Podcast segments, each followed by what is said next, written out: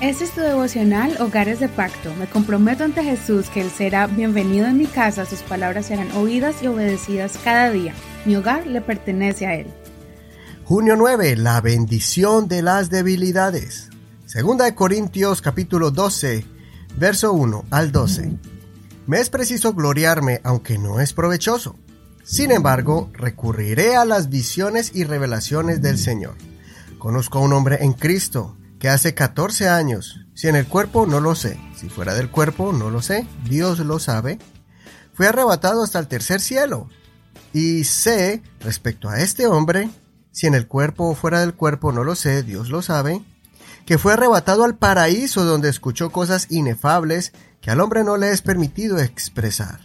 De aquel hombre me gloriaré, pero de mí mismo no me gloriaré sino en mis debilidades, porque si acaso quisiera gloriarme, no sería yo insensato, pues diría la verdad.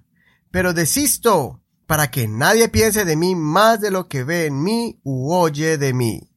Y para que no me enaltezca sobremanera por la grandeza de las revelaciones, me ha sido dado un aguijón en la carne, un mensajero de Satanás, que me abofetee para que no me enaltezca.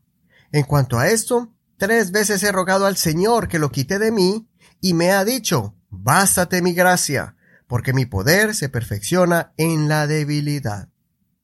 Por tanto, de buena gana me gloriaré más bien en mis debilidades, para que habite en mí el poder de Cristo.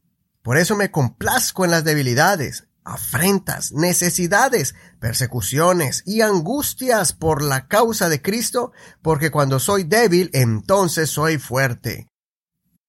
Me he hecho necio, ustedes me obligaron, pues más bien yo debería ser recomendado por ustedes, porque en nada he sido menos que los apóstoles eminentes, aunque nada soy. Las señales de apóstol han sido realizadas entre ustedes con toda paciencia, con señales, prodigios y hechos poderosos. Continuando con su defensa, el apóstol Pablo sigue hablando valientemente en contra de los falsos maestros. Como hemos notado en el capítulo de ayer, el apóstol le reclamó a los corintios el por qué toleraban a estos hombres que se hacían pasar por apóstoles. Por eso el apóstol sacó sus cartas de presentación para recordarles las capacidades y experiencias del apóstol en el campo misionero y como maestro de la palabra de Dios. El apóstol continúa demostrándoles que si de algo él puede demostrar que es diferente y mayor que los demás, es contándoles cómo él ha tenido experiencias sobrenaturales por medio de visiones y revelaciones que ha recibido de parte de Dios. Después de contarles una experiencia celestial, inmediatamente el apóstol, una vez más, afirma que realmente son sus debilidades, las cuales lo hacen gloriarse en el Señor, más que las mismas experiencias extraordinarias y visiones únicas que él ha experimentado el apóstol nos cuenta que está sufriendo cierta clase de problema y que el Señor no se lo ha quitado. Algunos teólogos sugieren que ese aguijón de la carne representa una enfermedad. Sea cual sea la interpretación, lo cierto es que era algo que Pablo le rogaba a Dios que se lo quite, y Dios lo escuchó, pero le responde diciéndole que se conforme con la gracia de Dios. El apóstol entendió el propósito por el cual Dios le dijo no a su petición. El propósito era para que él no se llenara de orgullo.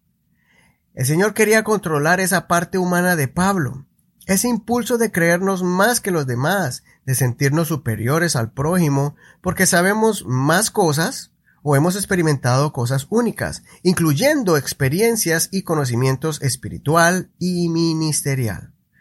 Pablo entendió la gran lección divina y le quería enseñar este mismo principio a los corintios. Más grandioso es ver la mano de Dios en los problemas que en las obras extraordinarias. Mientras que muchos hombres iban de iglesia en iglesia tratando de impresionar a los creyentes y ganarse su favor con palabras lisonjeras, Pablo les mostraba que era un ser humano vulnerable, con necesidades, y que Dios estaba usando a Pablo de forma sobrenatural a pesar de sus limitaciones que la Biblia da referencia como aguijones de la carne. En nuestras debilidades es donde el poder de Dios realmente se manifiesta y hace milagros. Consideremos, Cuando haces cosas para Dios y Él hace cosas grandes por medio de ti, ¿utilizas esas acciones para sentirte superior a los demás? Estás viviendo solamente por las virtudes y talentos, pero no estás valorando tus debilidades y luchas? ¿Estás dejando que la gloria y el poder de Dios se manifieste en esas luchas? Soy tu amigo Eduardo Rodríguez. Que el Señor escuche tu oración y que el poder de Dios se perfeccione en tus debilidades.